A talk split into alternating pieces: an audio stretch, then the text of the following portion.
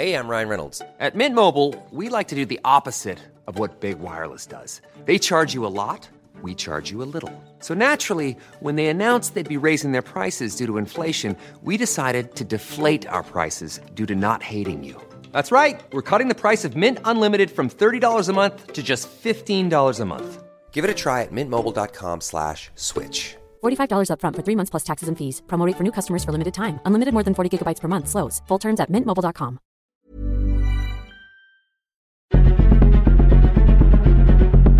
Exploremos las razones detrás de la desigualdad y la impunidad en nuestra sociedad.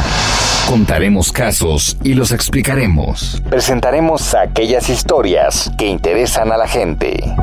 Eso es La Injusticia de la Justicia con Ricardo Rafael, Periodismo Judicial. ¿Qué tal? Buenas noches, soy Ricardo Rafael, esto es 98.5 del Heraldo Radio, programa semanal La Injusticia de la Justicia. Hoy vamos a hablar de estos eventos crecientes de violencia política relacionada con el proceso electoral. La semana pasada fue asesinado Abel Murrieta Gutiérrez, candidato al Movimiento Ciudadano a la presidencia municipal de Cajeme. Él es uno de los treinta y tantos aspirantes o candidatos asesinados en México precisamente a propósito de este proceso comicial, cuáles son las causas, cómo explicar lo que está ocurriendo en Sonora, pero también en Veracruz, en Puebla, en el Estado de México. Para eso le he pedido a Clemente Castañeda, presidente nacional de MC, también eh, Adrián Levarón, y por último a Rubén Salazar, director de Telect Consultores, que nos aporten conocimiento, entendimiento sobre estos hechos, esta tragedia que está ocurriendo en nuestro país, este lado oscuro de la democracia. Comenzamos. Lo anuncié hace un momento, eh, tengo conmigo a la cabeza del Partido Movimiento Ciudadano a nivel nacional, a Clemente Castañeda. Me da muchísimo gusto que nos acompañe pues para hablar eh, de los eventos de violencia política que se están observando en las campañas, ¿no? El número es muy alto, más de casi 500 agresiones a políticos, políticas de distintas filiaciones y partidos, corrientes. Eh, pero bueno, pues estamos hablando ya más de una treintena de asesinatos políticos y la semana pasada, el, jueves concretamente, el asesinato de Abel Murrieta Gutiérrez, él era candidato Movimiento Ciudadano a la presidencia municipal de Cajeme, hay que decir que previamente había sido procurador de justicia del estado de Sonora y era también asesor jurídico de la familia Levarón en su denuncia, la denuncia que ha hecho contra Rafael Caro Quintero como presunto autor intelectual de los hechos ocurridos. Y bueno, pues asesinan a Abel Murrieta mientras está repartiendo volantes y desde luego que esto simbra a la República entera y debe haber simbrado profundamente a su partido, al partido que le había entregado el registro y por eso, por eso le he pedido a Clemente que nos acompañe esta noche para que nos cuente, digamos, su ronco pecho cómo está viviendo esta experiencia Movimiento Ciudadano y él mismo en lo particular. Clemente, buenas noches, qué gusto tenerte con nosotros. Estimado Ricardo Rafael, muy buenas noches para ti y para todo tu auditorio. Gracias por la oportunidad de conversar, aunque sea de estos temas eh, tan delicados y tan preocupantes para la República. Clemente, ¿quién era Abel Murrieta Gutiérrez? Abel Murrieta era un hombre con una trayectoria eh, profesional intachable y subrayo intachable porque su paso por eh, instancias tan complicadas, tan delicadas, como la Procuraduría o la Fiscalía de Sonora durante periodos de gobierno encabezados por distintos partidos políticos, de entrada se antoja delicada. Sí, subrayo intachable porque durante su paso en estas eh, fiscalías, no exento por supuesto de algunas polémicas, Abel se comportó siempre como un hombre recto y tenía el reconocimiento, tiene el reconocimiento de propios y extraños en su vida profesional. Pero además de eso, eh, Abel, que tenía trayectoria legislativa, yo tuve oportunidad de ser compañero de él en la legislatura pasada, en la Cámara eh, de Diputados. Eh, Abel era un hombre que en su tierra natal, en Cajeme, era eh, no solamente muy bien recibido, sino muy arropado por su gente.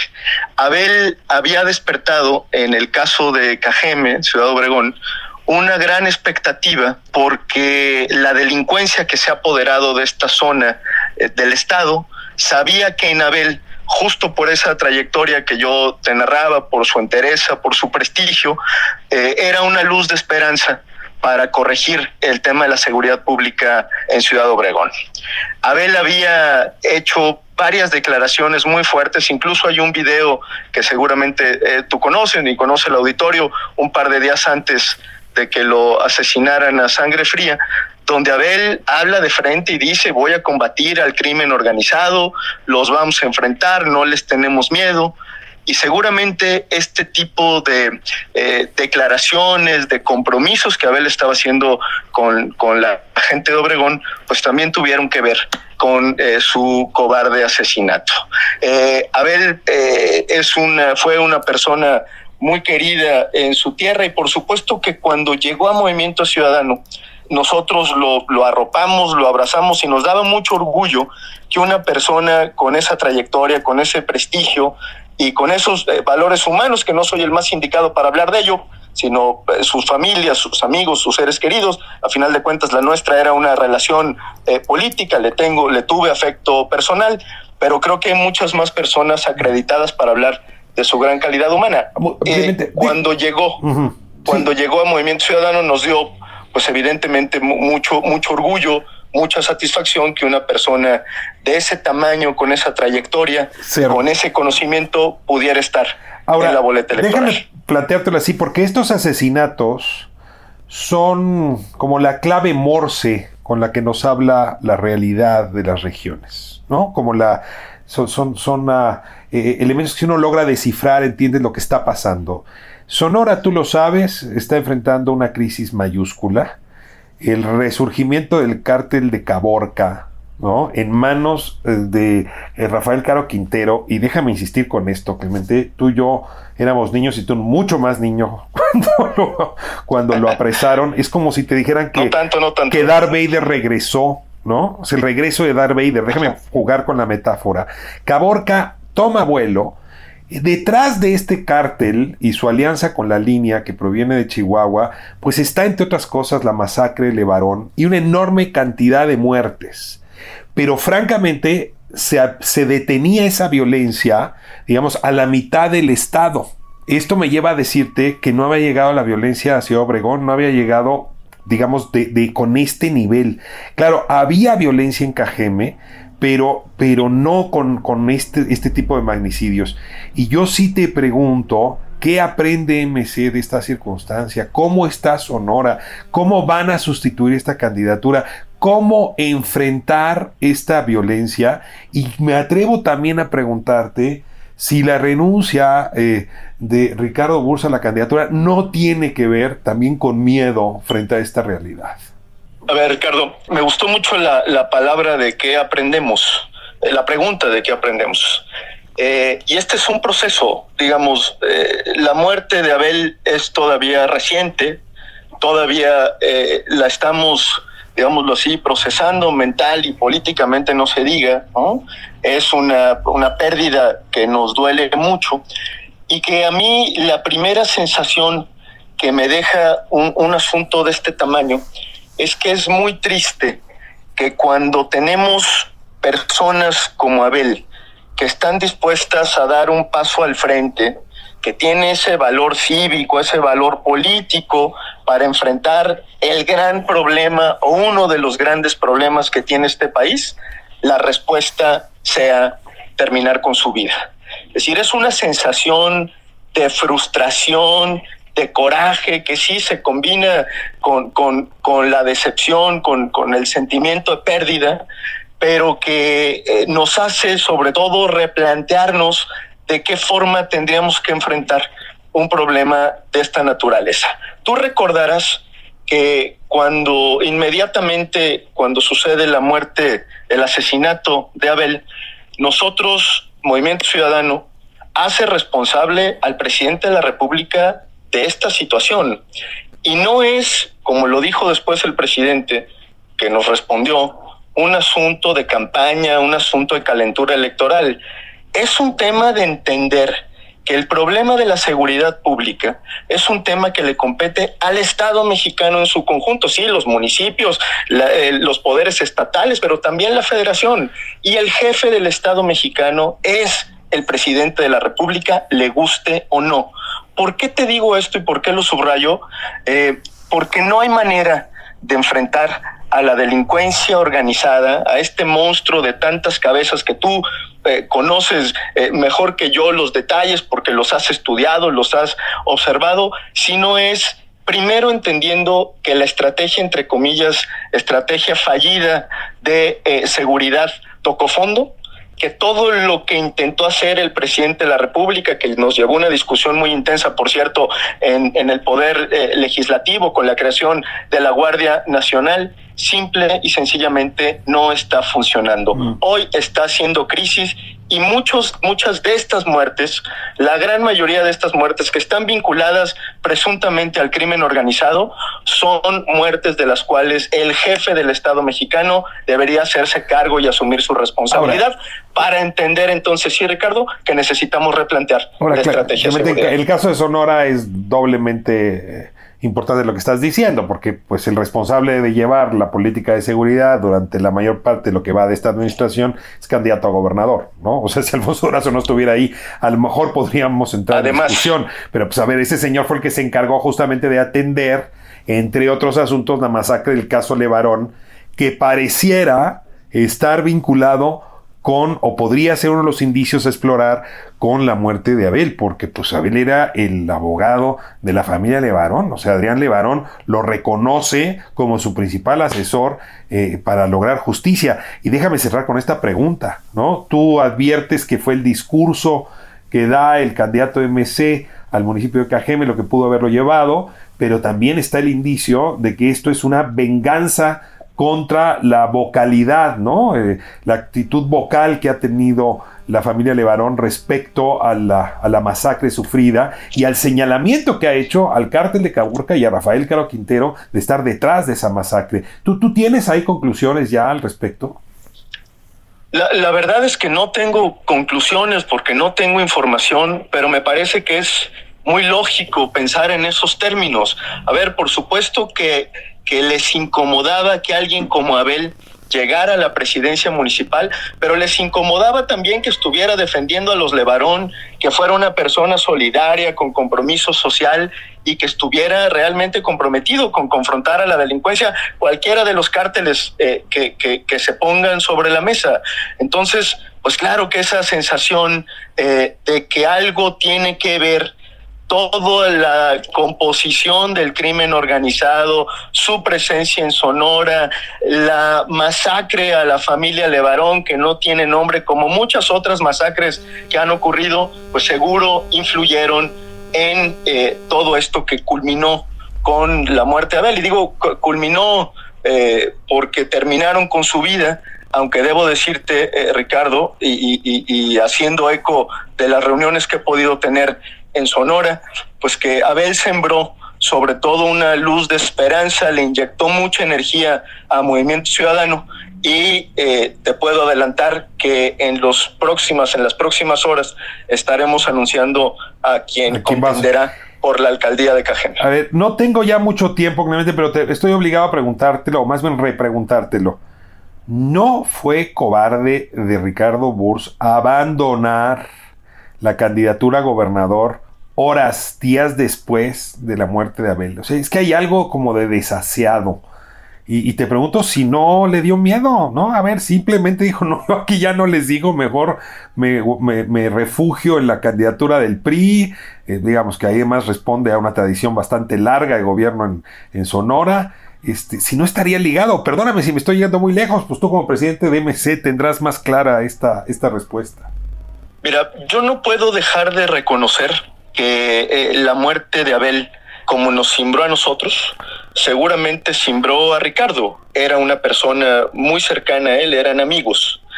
Pero no me parece la mejor forma, y me hago cargo de mis palabras por lo que voy a decir, no me parece la mejor forma de honrar la memoria de Abel que pues prácticamente renunciando a la contienda electoral, mucho menos declinando a favor de la alianza PRI, PAN, PRD, que no tiene ni pies ni cabeza, ni en Sonora, ni en ningún lado. Pues perdón que ponga la nota periodística, pero es saltar del barco, ¿no? Como le hacen pues, los animales de pues cola larga y hocico también largo, ¿no? O sea, ¿verdad? Lamento, lamento muchísimo la decisión de Ricardo, por supuesto que no la compartimos en absoluto, y fue algo que además lo hemos aclarado, construyó Ricardo no solo al margen de Movimiento Ciudadano, sino a espaldas de Movimiento Ciudadano.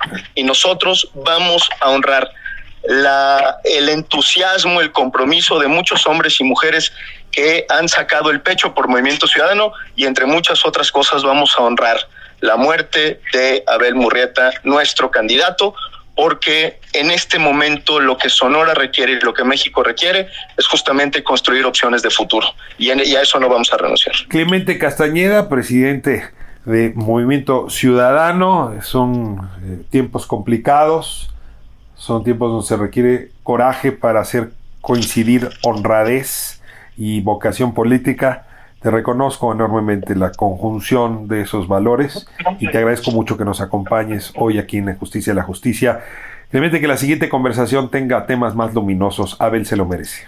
Muchísimas gracias por tus comentarios, estimado Mercado Rafael. Estamos en comunicación y esperamos que la fuerza nos acompañe para seguir haciendo la metáfora con la que iniciaste y el regreso de Darth Vader. Ojalá y Vader se vaya pronto de nuestras vidas. Gracias, gracias Clemente, hasta pronto. Te mando un abrazo.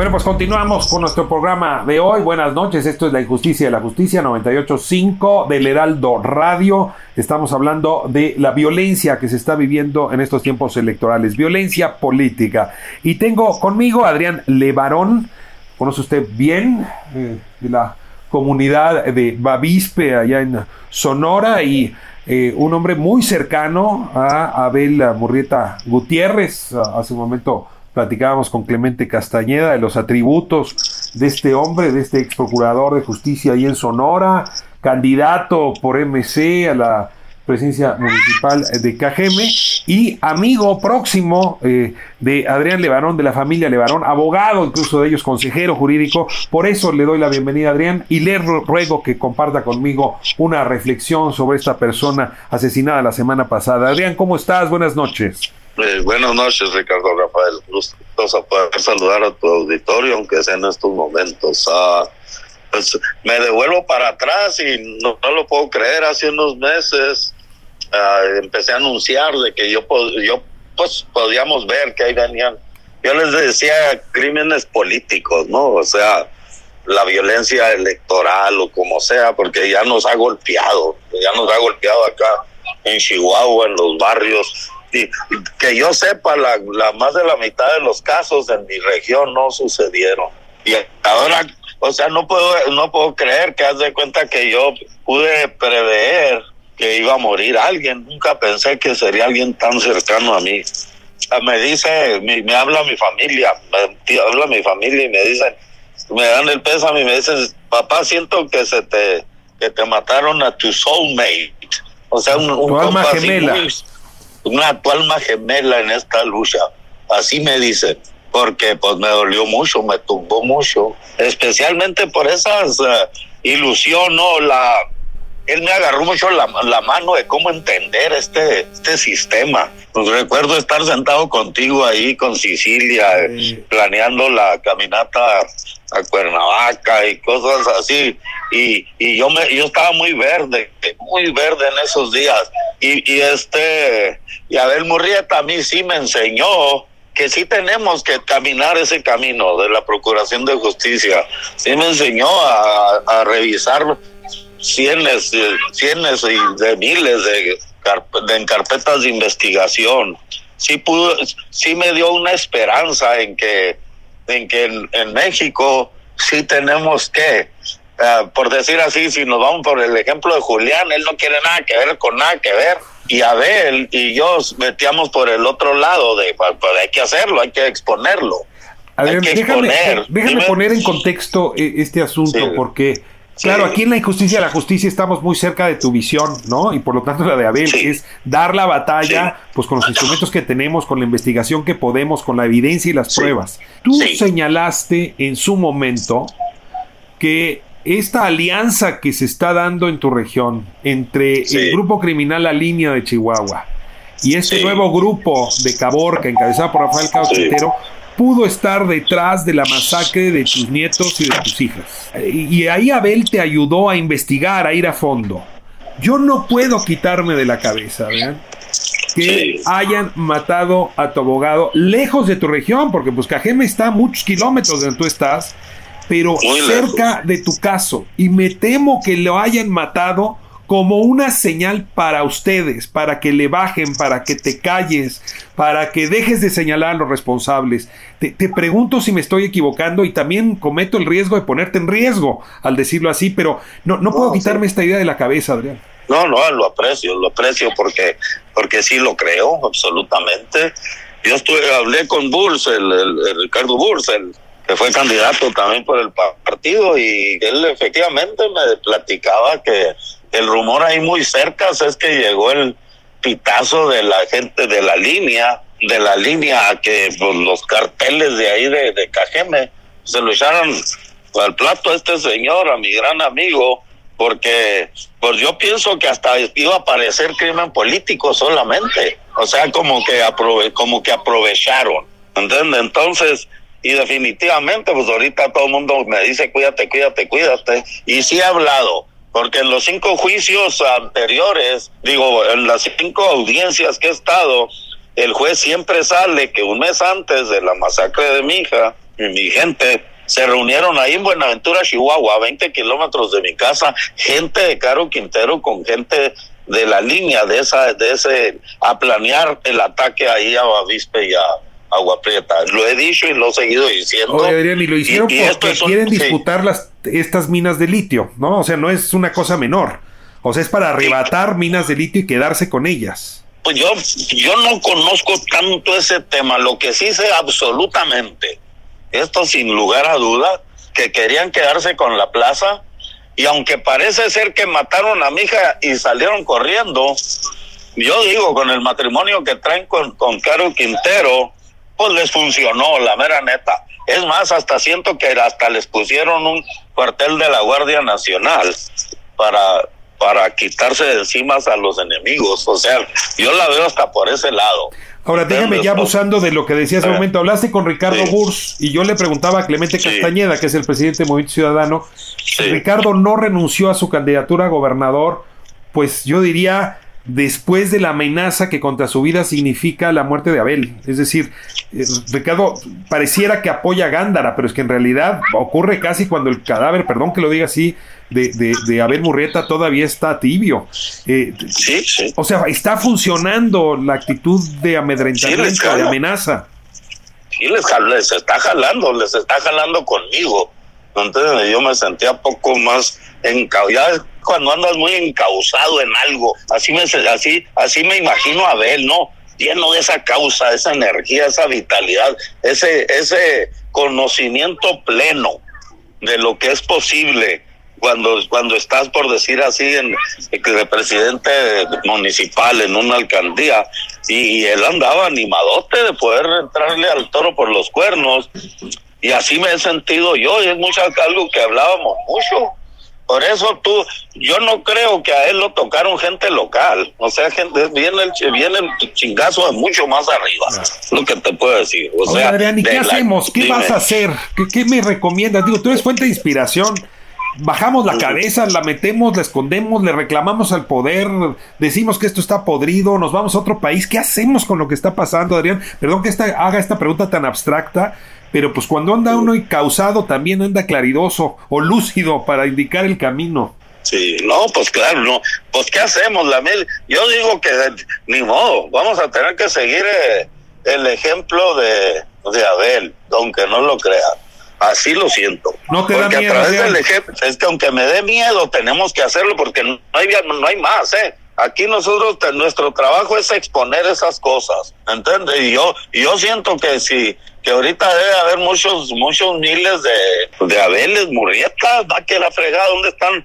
A mí me preguntaron una vez, me trataron de hacer una, ¿dónde están los Gandhis, ¿Dónde están los Mandelas? ¿Dónde están los inconformes de este sistema?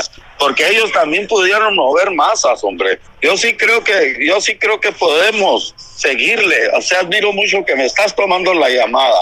Gente como tú, como yo, que nos ha interesado este asunto, esto no nos debe de amedretar, esto nos debe fortalecer.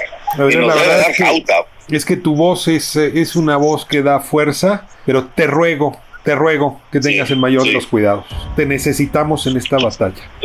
Te abrazo muy fuerte con toda la fraternidad con toda la solidaridad que merecen tus causas y te agradezco muchísimo que nos hayas acompañado hoy aquí en la Injusticia de la Justicia. Cuando Dios me lo bendiga, Ricardo Rafael y tío tu público, fuertemente. a ti también, Adrián. Gracias. La justicia, con J mayúscula, continúa por lo general siendo injusta en nuestro país. Esto es La Injusticia de la Justicia con Ricardo Rafael.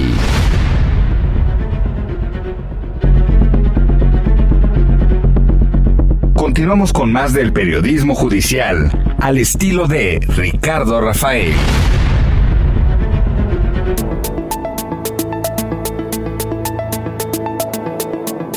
Entramos al segundo capítulo de nuestro programa de hoy, la injusticia de la justicia aquí en el Heraldo Radio 985 y me acompaña Rubén Salazar, Salazar. Él es director de Etelect Consultores, es una eh, empresa, una unidad de investigación eh, privada que ha venido eh, llevando la contabilidad, las cifras, los indicadores relativos al mapa de violencia, no cualquier violencia, ¿no? sino la violencia política que se está viviendo en este proceso comicial. Estamos hablando de por lo menos 500 agresiones de tipo distinto, o cerca de las 500 agresiones de tipo distinto a actores políticos, estamos hablando de 79 políticos asesinados, estamos hablando de más de una treintena de aspirantes o de candidatos en esos comicios eh, entre mujeres y hombres y desde luego pues este es el contexto en el que ocurre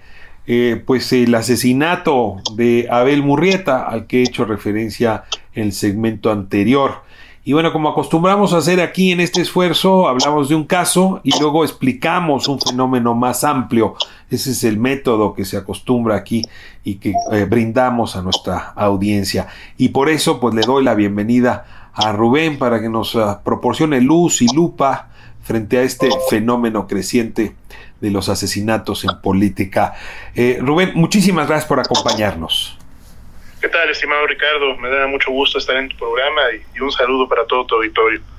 Con mucho respeto y mucha admiración. A ver, lo primero que te quiero preguntar es cómo, cómo se mide la violencia política. Es decir, hay una metodología para no equivocarte, para que tus contabilidades pues remitan a casos concretos vinculados a los procesos de la política y de las elecciones. Entonces, eh, esto es lo primero para explicar a la audiencia cómo, cómo llegas a estos números. Te agradecería que me contaras cómo se construyen esos indicadores, cómo resulta que un caso como el de Abel Murrieta lo llevas después a tu contabilidad general.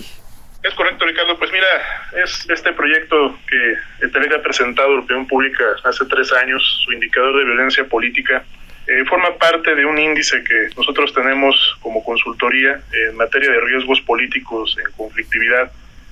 Y es un indicador que pues primero inició como un proyecto académico tanto de un servidor como de un colega perdón de un socio y un colega que, que tenemos este desde el año 2009 eh, registrando pues todo este, todas estas agresiones en contra de actores políticos y candidatos.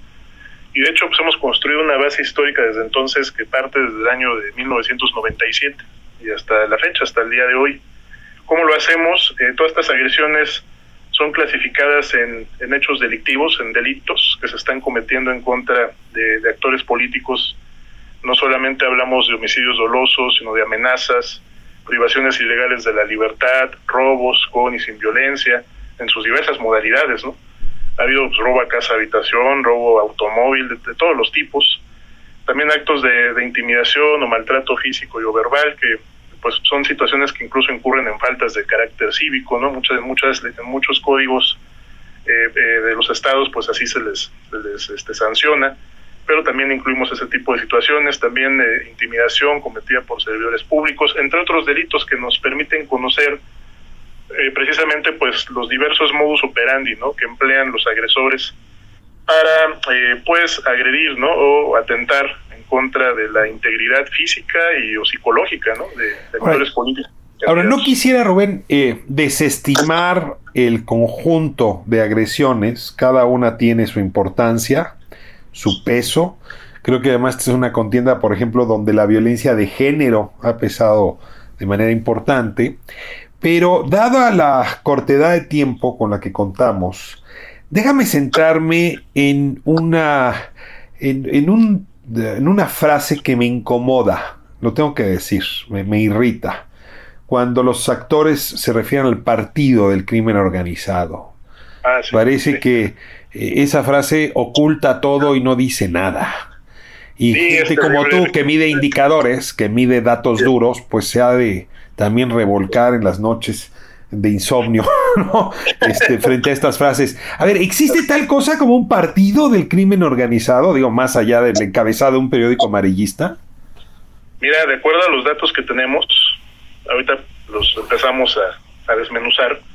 Yo te podría decir que hay, hay, una, hay dos narrativas. La que lamentablemente el presidente estableció con este, esta categoría del partido de la delincuencia organizada, que pues es una narrativa que proviene, yo diría, desde el gobierno de Felipe Calderón, en donde a todas las víctimas se les busca criminalizar, ¿no? Se les busca eh, de alguna forma culpar por sus propias actividades o vínculos con grupos del narcotráfico, pues del destino que han tenido, ¿no? En muchos de estos atentados mortales. Y hay otra narrativa que apegada, ¿no? sobre todo a los resultados de muchas de las averiguaciones que se han dado a conocer, pues puede reflejar dos cosas, una violencia propiamente política, una violencia que ha sido eh, pues dirigida entre políticos que ocupan cargos de elección o que son candidatos oficiales de manera particular hacia, hacia sus opositores. Y me parece que también podría haber en todo caso no solo como dice el presidente un partido de la delincuencia sino arriba de él un partido de la corrupción y cuando mezclas la esfera política con la criminal, pues más bien estamos hablando de narcopolítica, ¿no? En muchas de estas localidades, en donde sí ha habido algunos casos en donde se presume la participación ¿no? de grupos del narcotráfico, pero en donde cuando existe un grupo delictivo que atenta contra la vida de un candidato, lo amenaza o busca eh, sacarlo de la contienda, pues es porque hay un poder a nivel local, estatal, que lo permite. a ver, vamos, déjame entrarle de lleno a este asunto. Creo que eh, algunos teóricos lo llaman contextos de macrocriminalidad, ¿no? O sea, te sales del crimen para explicar el contexto que produce crímenes. Correcto. En esta lógica yo tengo, pues, muchos años por mi propio oficio, eh, revisando las investigaciones que se han hecho a propósito eh, de crímenes contra periodistas y defensores de derechos humanos. Y en ese caso, eh, Rubén, eh, es una constante observar que el periodista o la periodista asesinados normalmente tuvieron como autor intelectual del delito a un funcionario público que iba a ser expuesto y que matar al periodista era, o la periodista era una manera de librarse de esa exposición. 60%, ya una vez que hacen las investigaciones, provenían de funcionarios públicos que estaban evitando ser señalados por la prensa. A ver, aquí una acción causal de macrocriminalidad. Por eso mueren muchos periodistas. Si yo te forzara a hacer la misma reflexión, dame la principal causa, perdón que juegue con los términos, la principal variable independiente que te explica a eh, las ah, políticas y políticos asesinados por el crimen organizado, ¿cuál sería esa causa? Mira, nosotros lo que hemos eh, observado como un disparador, estimado Ricardo, sobre todo en estas últimas dos elecciones, tiene que ver con los procesos de alternancia política. Es decir, en entidades donde esta alternancia se está dando o es muy probable que se dé a nivel estatal, estamos empezando a observar un incremento muy importante de todas las agresiones en general y en particular de los homicidios dolosos. En este proceso electoral, al, día de hoy tenemos un total de 84 políticos que han perdido la vida en 21 entidades del país. No ocurre en todos los estados, esto también es importante decirlo. Y de estos 84 políticos, por ejemplo, el 75% de ellos eran opositores a los gobiernos de los estados. Cuando llevamos ese renglón ¿no? de violencia contra opositores a, lo local, el problema es aún mayor de estos 84 políticos, por ejemplo, 32 ya eran tanto aspirantes como candidatos, había de ambos. De esos 32, 27 iban por cargos municipales, alcaldías y regidurías. De esos 27, el 89% a su vez eran opositores a los, a los alcaldes de los municipios que buscaban ya sea gobernar o representar. Había otros cuatro aspirantes y candidatos que iban por diputaciones estatales, los cuatro eran opositores a los gobernadores en sus estados. Y un aspirante más a una diputación federal que era eh, que aspiraba que, era también de un partido distinto perdón al, del presidente de la república. Es ah. decir el ser opositor en este país pues representa un mayor riesgo no para ser la oposición es eh, la oposición eh, te mata. Ser opositor te mata. Esta sería la primera explicación. Ahora Ah, necesito a partir de esa declaración hacerte una pregunta para ahondar un poco más en esto.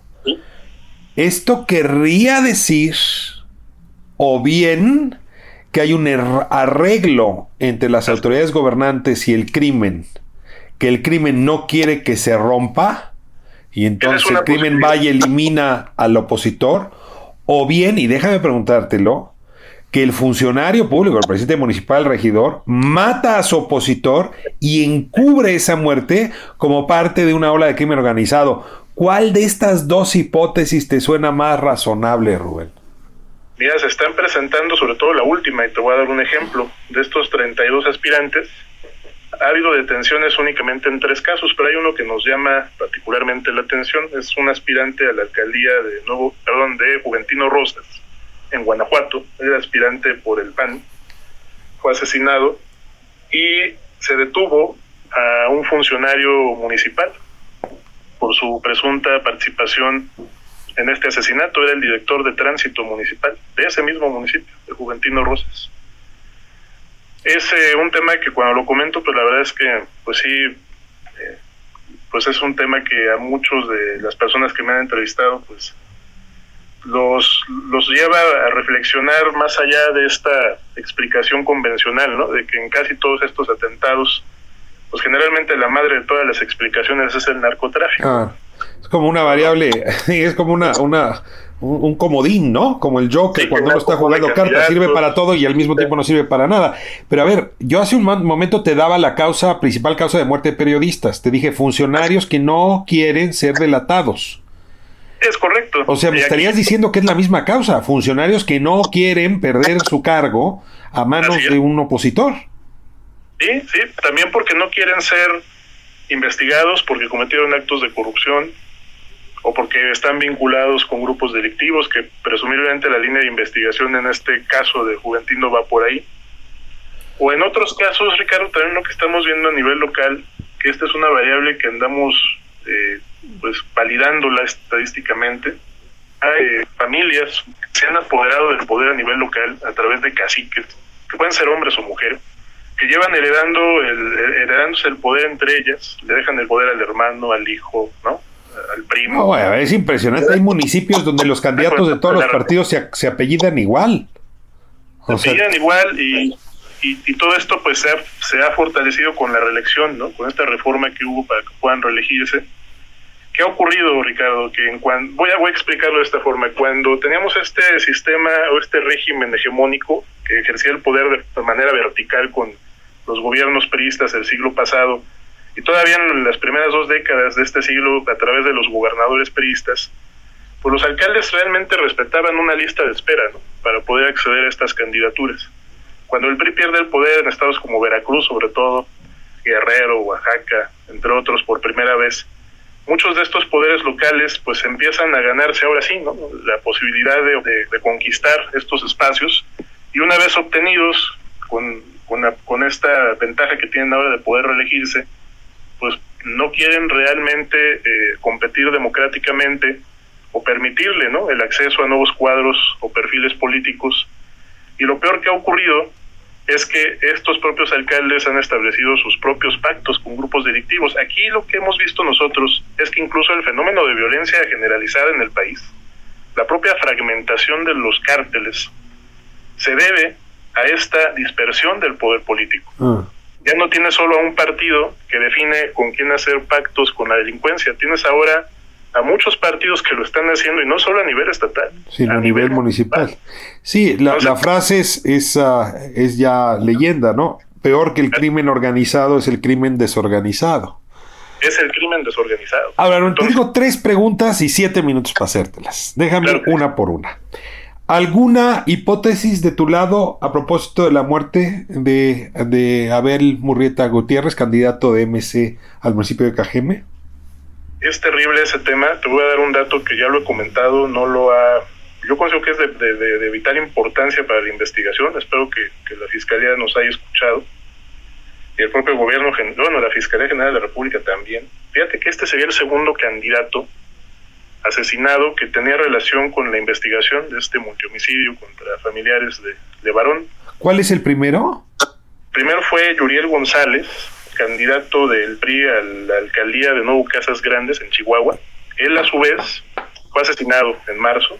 Él es parte de los 32 candidatos y aspirantes que tenemos.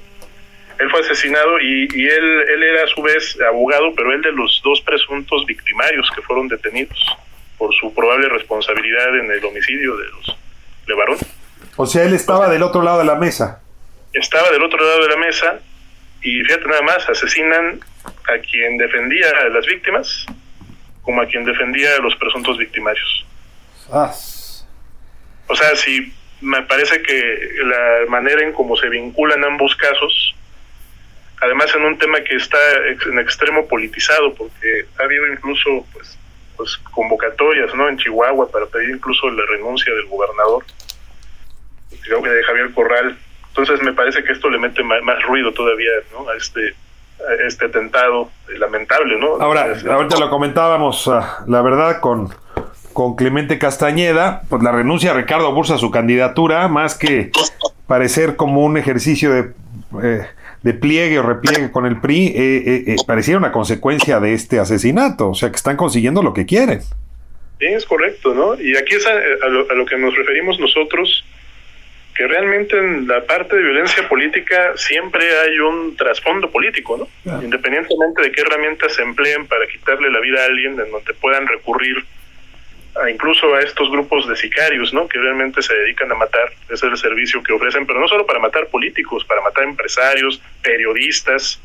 Es decir, las razones, como bien lo indicas tú, son esas, ¿no? En algunos casos es impedir que lleguen al poder, en otros no solo impedir eso, sino que te investiguen por corrupción, que pues destaquen o transparenten toda la información que pueda poner en riesgo ah. eh, pues la propia libertad de estos políticos que han actuado en muchos casos de forma corrupta, ahora, vinculando vivos, etcétera.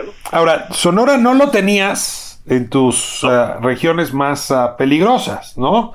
Tienes a Veracruz en la, en la cabeza, Guerrero, no me sorprende, me sorprende Oaxaca, Michoacán, Puebla, San Luis Potosí, Estado de México, Tabasco, Quintana Roo, Ciudad de México y Guanajuato. Así está el orden. Si usted quiere jugársela en una elección, calcule que estos estados son de alto riesgo. Te, pregunto, Rubén, eh, ¿qué explicaciones tienes? ¿Por qué estas entidades y no otras? ¿Por qué no está aquí eh, Campeche, por ejemplo? ¿Por qué no está aquí Morelos? Me sorprende un poco, ¿no? Eh, ¿Por qué no está aquí, eh, eh, pues déjame seguir, Colima? Y mira que es un estado peligroso. Sí, en homicidios, por ejemplo, ese es un buen dato el que, que compartes, ¿no? Colima no ha tenido hasta el día de hoy un solo caso de, de homicidios en contra de políticos o candidatos, ¿no? Cuando es uno de los estados que encabeza la tasa de homicidios por cada 100.000 habitantes. En el caso de Sonora es apenas el segundo candidato asesinado en los últimos 21 años, en todo tipo de procesos, ya sean federales o locales. El último había sido asesinado en 2003, un candidato a, regidor en el municipio de Nogales. No era algo común para Sonora. Entonces, lo que nosotros estamos observando es que eh, cuando em, eh, tienes procesos muy probables de alternancia, sobre todo en estados donde se van a renovar gubernaturas, que son 15. Eh, las agresiones se han elevado de manera muy, muy importante. De hecho, en la actualización que vamos a dar a conocer el próximo lunes, por ejemplo, está, el estado de Campeche ha aumentado muchísimo el número de agresiones en contra de candidatos. En la semana pasada uno muy particular, eh, fueron agredir al candidato de, Morena la alcaldía de Ciudad del Carmen y una candidata de ese mismo partido, una diputación local, en un evento proselitista, les arrojaron ácido muriático, este ácido que se usa para destapar caños. Eh, una de las simpatizantes le hirieron de un brazo, le, se lo quemaron con el ácido. Y, y, y en este caso ambos candidatos, por ejemplo, denuncian a un grupo político rival. Bueno, sigo con la pregunta más difícil de todas, Rubén. La Pero no, ah, te comentaba, bueno, ese es un ¿no? Entonces, ¿qué pensamos? Sí. Eh, de acuerdo a los datos que tenemos, que en estados donde ya han atravesado por procesos de alternancia constantes, como el caso de Veracruz, por ejemplo, ahí tuvieron un, un gobernador de dos años, o en estados que están a punto de atravesar por la misma situación, tipo Sonora, eh, estos, estos eventos eh, de violencia contra políticos tienden a incrementarse muchísimo, sobre todo, evidentemente, en estos periodos electorales. Ah. Esto ya lo vimos en Guerrero, ya lo vimos en Oaxaca, ya lo vimos en Puebla. Hace tres años Puebla fue el epicentro de la violencia en contra de políticos. De las 774 agresiones que tuvimos hace tres años, casi 140 ocurrieron en Puebla, una entidad que vivió una de las elecciones pues más eh, convulsas, ¿no? Eh, y un proceso de alternancia que, bueno, se dio, pero no por, por el voto popular, ¿no? Sino lamentablemente, pues por esta tragedia, la tragedia de, de, la muerte del, de, muerte, la gobernadora. ¿no? de la gobernadora. Rubén, cierro con la pregunta más complicada, lo que nos puedas aportar. La Fiscalía General de la República tendría que estar poniendo el pecho, la cara, saliendo, eh, pues casi como lo has hecho tú, ¿no? Para dar explicaciones, para explicar patrones, para dar advertencias y también para integrar carpetas y movilizar los recursos del Estado mexicano para enfrentar pues esta amenaza a la seguridad nacional, porque pues eso es. Y no la he escuchado hablar del tema, meterse en el tema. Está muy preocupada por el tema García Cabeza de Vaca, está muy preocupada por el tema de Samuel García de ahí en, en Nuevo León, ¿no? Pero no, no le he visto pues siendo tan elocuente como tú has sido en este programa, te, te, te ruego que me des una evaluación rápida de la Fiscalía y qué está pasando. A mí me parece que sí, yo coincido contigo, Ricardo, porque mira, ¿qué pasa? Estamos hablando de que la mayor parte de estas víctimas son opositoras a los gobiernos de los estados, es un primer dato. Son los gobernadores quienes designan a sus fiscales, o sea, esto de que son autónomos, pues la verdad es meramente un membrete, ¿no? Pero son fiscales que actúan por decisiones políticas y al tratarse de delitos de fuego común le compete investigarlos a ellas, pero los avances son, como te decía, muy, muy escasos. De estos 32 aspirantes y candidatos, te decía, solo hay detenciones en tres casos. Han anunciado líneas de investigación solamente en seis casos más, ¿no? Es decir, eh, de esas seis líneas, por ejemplo, presumen ellos, estas fiscalías, que solo hay participación del narcotráfico en solo en cuatro de los casos. Bueno, cuatro de la... Cierro preguntándote, ¿ineptitud o corrupción ambas? Ambas. Entonces ahí es en donde sí me parece que la recomendación que hemos hecho de forma constante de que el fiscal general atraiga al menos estas investigaciones de los 32, ¿no? Aspirantes y candidatos, pues me parece que sería de, de muy importante porque eso permitiría evitar que los casos queden impunes. Ah. Desde el 2000 hasta este año, nosotros tenemos un registro de 140 aspirantes y candidatos que han sido asesinados en todo el país. en todos los Rubén, te agradezco muchísimo la participación en la justicia de la justicia. Rubén Salazar, director de Etelect Consultores, llevan este registro, estos indicadores sobre violencia política. Vale la pena seguir su trabajo y aquí estamos agradecidísimos de que lo compartas con nuestra audiencia. Rubén, un abrazo muy fuerte. Muchas gracias, Ricardo. Un fuerte abrazo. Hasta pronto. Pues así cerramos nuestro programa de hoy, La Injusticia la Justicia. Le agradezco muchísimo que nos acompañe semanalmente aquí en el 98.5 del Heraldo Radio. Hoy hablamos de este fenómeno, la violencia política.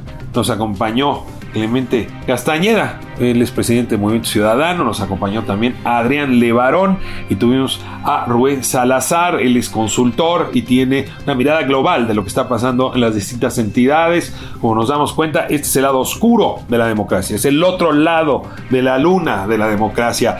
En efecto, las elecciones, las candidaturas, particularmente las de oposición, están siendo objetivo del crimen y no solamente del crimen organizado, sino también del crimen desorganizado. Y lo digo más fuerte, no solamente de los criminales o los narcotraficantes, también de los uh, agentes en funciones, de los funcionarios públicos en activo, que con tal de no dejar el asiento son capaces de asesinar al adversario, de agredirlo, de amenazarlo y luego disfrazar todo esto como si fuese una acción del narcotráfico. Estamos pasando o estamos atravesando una circunstancia muy complicada y era forzoso que el día de hoy le dedicáramos eh, eh, atención, mirada al asunto. En particular quiero hablar de Adrián Levarón antes de cerrar, este hombre que con una enorme entereza, con una enorme valentía nos habló hoy no solo de lo que ha enfrentado su comunidad allá en Bavispe, Sonora, sino lo que sigue enfrentando hoy las gentes que le ayudaron a defenderse frente a la injusticia que implicó el asesinato de su hija, de sus nietos, entre las distintas personas que perdieron la vida allá en La Mora en noviembre de 19. En fin, cerramos el programa próximo jueves 9 de la noche aquí en el Heraldo Radio 985. Soy Ricardo Rafael y le agradezco muchísimo. Hasta aquí la injusticia de la justicia con el periodista y escritor Ricardo Rafael.